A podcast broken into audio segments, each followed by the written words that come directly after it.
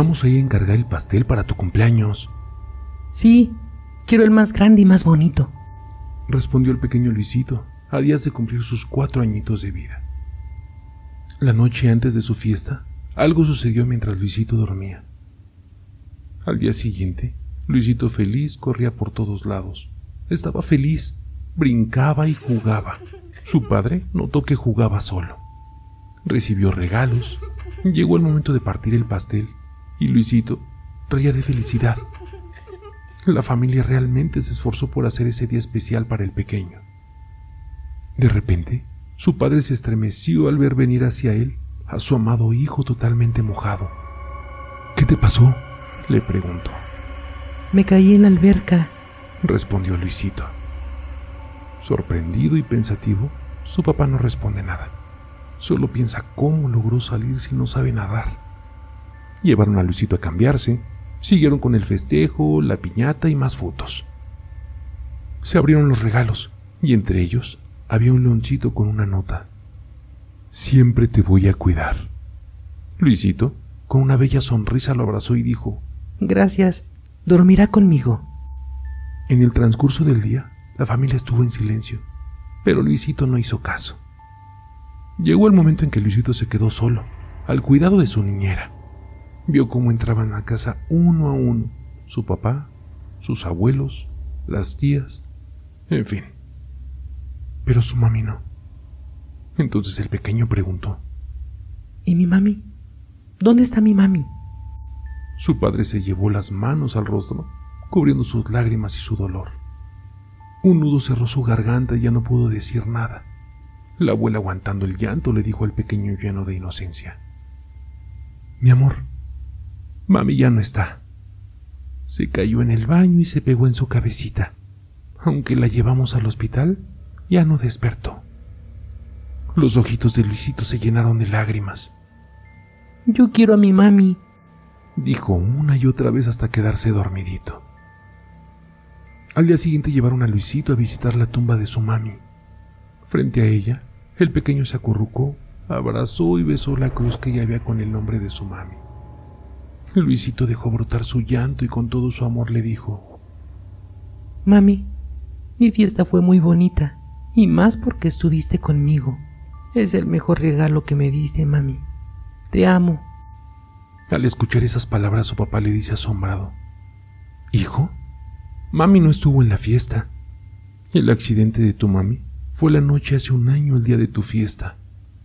No, mi mami estuvo conmigo en la fiesta. Ella me salvó cuando me caí a la alberca. Estuvo conmigo jugando todo el tiempo. Me dijo que siempre me va a cuidar. Ante esto el silencio se hizo presente. Todos se voltearon a ver sorprendidos por lo que Luisito había dicho. Un par de días después, al revelar las fotos, no había duda. La mami de Luisito estaba presente en varias fotos, mirando con infinito amor a su pequeño Luisito.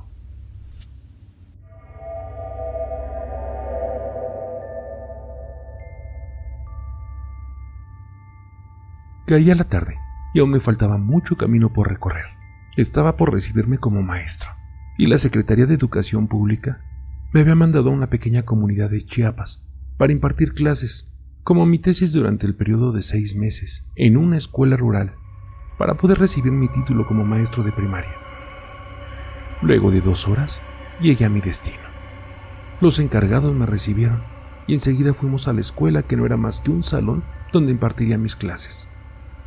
Luego me asignaron una pequeña casa donde viviría los meses que durarían las clases. En cierta ocasión, cuando estábamos en recreo, miré a una mujer joven que observaba desde afuera. Intrigado, le pregunté a un alumno que quién era esa muchacha, señalándole con mi mano el lugar donde estaba. El niño de 10 años se quedó viendo hacia donde yo señalaba y me dijo, ¿Cuál mujer, maestro? Yo solo veo árboles. No entendía por qué él no la veía y yo sí. Si estaba parada no muy lejos de nosotros. Mas de repente en un abrir y cerrar de ojos, desapareció dejándome muy intrigado. Desde esa vez me sentí observado por alguien. Incluso donde estaba viviendo empezaron a pasar cosas muy extrañas. Ruidos, voces, risas. Tocaban a mi puerta, arañaban mis ventanas, pero cuando salía, no había nadie. Yo no soy de tener miedo a esas cosas, pero les confieso que un escalofrío invadía mi cuerpo en esos momentos. Porque incluso llegué a ver una sombra de quien provocaba todo eso. Atravesó la puerta deslizándose lentamente sin tocar el piso, girando su cabeza hacia mí con una mirada verdaderamente escalofriante. Y así, sin dejar de verme, atravesó la pared para perderse en la noche, dejándome tembloroso y sudando. Por la forma que tenía, supuse que era una mujer, porque aunque estaba oscuro, noté que tenía el pelo largo y traía un vestido gris muy maltrecho. Ya en clases por la tarde, trataba de concentrarme, pero me era imposible. En mi mente traía esa imagen aterradora que había visto la noche anterior. Traté de investigar sobre eso con los alumnos, pero nadie sabía nada. Solo decían que hacía unos meses había tenido dos maestros, una mujer muy bonita y un muchacho joven como yo pero que de repente ya no fueron a dar clases. Se habían ido a su tierra sin decir nada. Por eso me habían mandado a mí. Me pareció muy extraño porque nadie se va así nomás sin decir nada. Y menos dos maestros, pero traté de ya no darle importancia. Esa noche estaba muy inquieto, nervioso y no sabía por qué, tanto que dejé una pequeña luz encendida. Ya eran las doce de la noche y no podía conciliar el sueño. No supe a qué hora me quedé dormido, pero de repente unos sollozos me despertaron. Eran unos lamentos muy tristes, lastimeros. Abrí los ojos aún adormilado y miré a una mujer inclinada llorando muy triste, con las manos en la cara. Era un lamento tan triste que me estremeció. Yo estaba aterrado sin poder hablar y menos moverme. Ella levantó su cara y me vio sin decir nada. Se veía muy bonita aún llorando, y con mucho miedo me atreví a preguntarle, ¿quién eres? ¿Qué se te ofrece? Sin contestarme nada, se levantó y se fue atravesando la puerta igual sin pisar el suelo. Yo temblando de miedo me puse zapatos, me abrigo y la seguí suponiendo que era lo que ella quería. Y así era, porque al abrir la puerta la miré afuera esperándome. Cuando me vio, se internó entre los árboles, muy despacio para que no la perdiera de vista. No caminé mucho, porque algunos cien metros después se paró y de nuevo empezó a llorar, con aquella tristeza, pero a la vez muy macabra, que daba miedo escucharla. De repente, ahí mismo desapareció, como si se lo hubiera tragado la tierra. Me acerqué a donde se había desaparecido y la tierra estaba floja, que un pequeño hoyo, y brinqué hacia atrás del susto al haber encontrado una mano enterrada. Me regresé a casa Aún era de madrugada, pero muy temprano fui con las autoridades, reportando mi tenebroso hallazgo, y desenterraron a dos jóvenes cuerpos ya putrefactos de esa tumba clandestina. Eran los dos maestros que me había dicho el niño de mi clase aquel día, pero ella traía en su mano cadavérica apuñado un anillo de boda con el nombre de su asesino que le había quitado cuando cometió su crimen, y al detenerlo, confesó que la violó y la mató porque no le hacía caso, y al muchacho le dio muerte porque lo había descubierto cuando la estaba violando. Esa fue la razón por la que esos dos jóvenes maestros habían desaparecido sin dejar rastro, y a mí se me apareció su fantasma para decirme en dónde la habían enterrado y no quedara impune su crimen.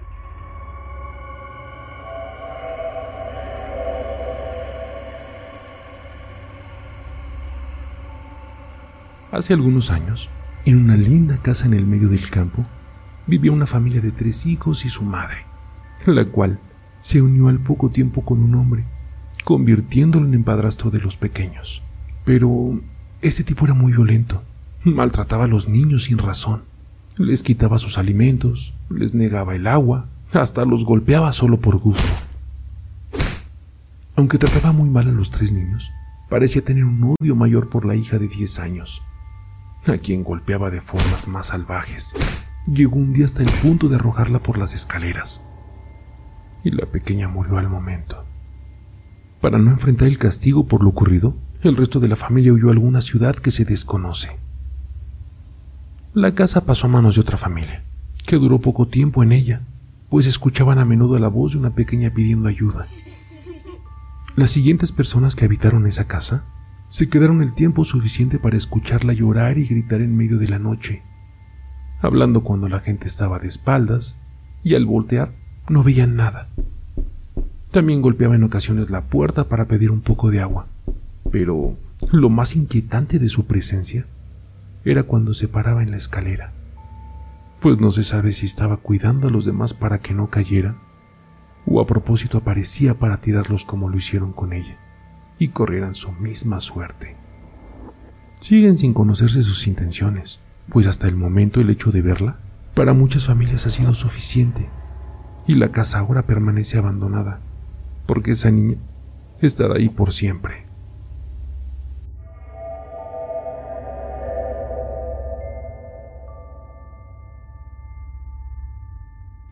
Solía visitar la tumba de mi abuela todos los sábados desde que tengo 11 años. Mi mamá iba conmigo, pero cuando cumplí los 15 ya iba solo. Un sábado decidí ir más tarde de lo acostumbrado, porque tenía que terminar una tarea pendiente. No me dio tiempo de ir a casa a cambiarme de ropa, por lo que decidí pasar al cementerio con uniforme. Cuando llegué ahí ya estaba medio oscurecido, ya que eran más de las 5 de la tarde y era horario de invierno.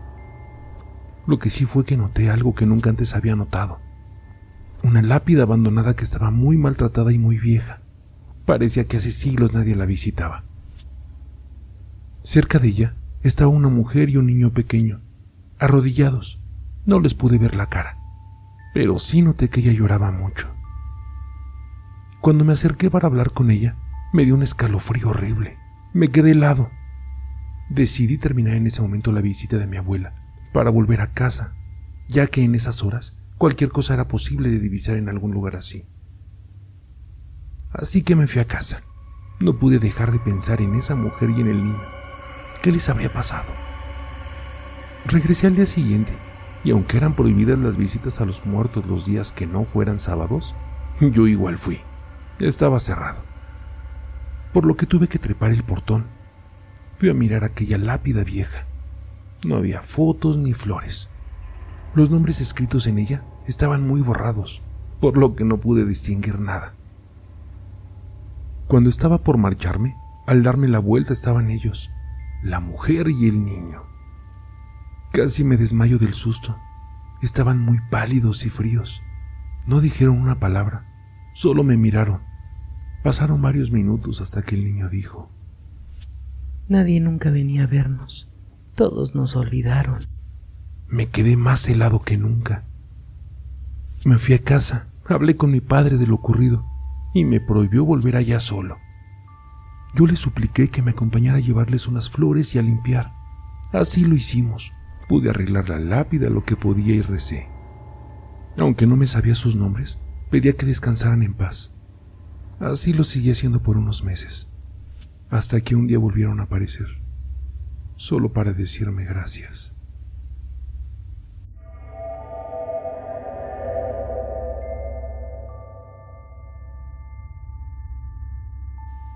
Éramos una familia numerosa. Yo era el mayor de ocho hermanos. Por ser así, me divertía haciéndoles maldades a los pequeños. Y cuando llegaba papá de trabajar, mi madre le hacía saber mis travesuras y el castigo no se hacía esperar.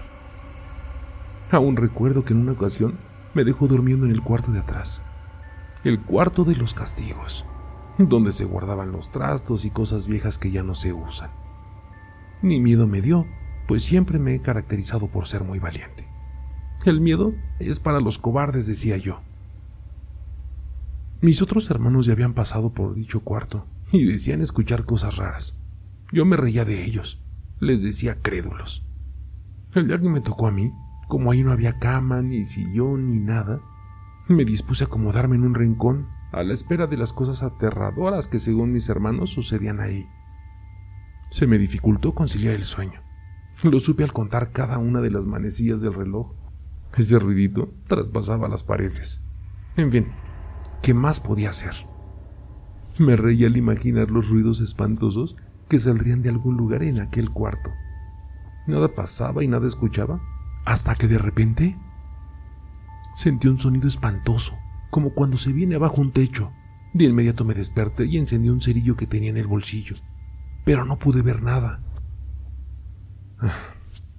Seguí durmiendo, y al instante vi cuando salió de la pared lo que parecía un hombre, su rostro lleno de sangre y su cuerpo lleno de rasguños. al parecer, ocasionados por él mismo.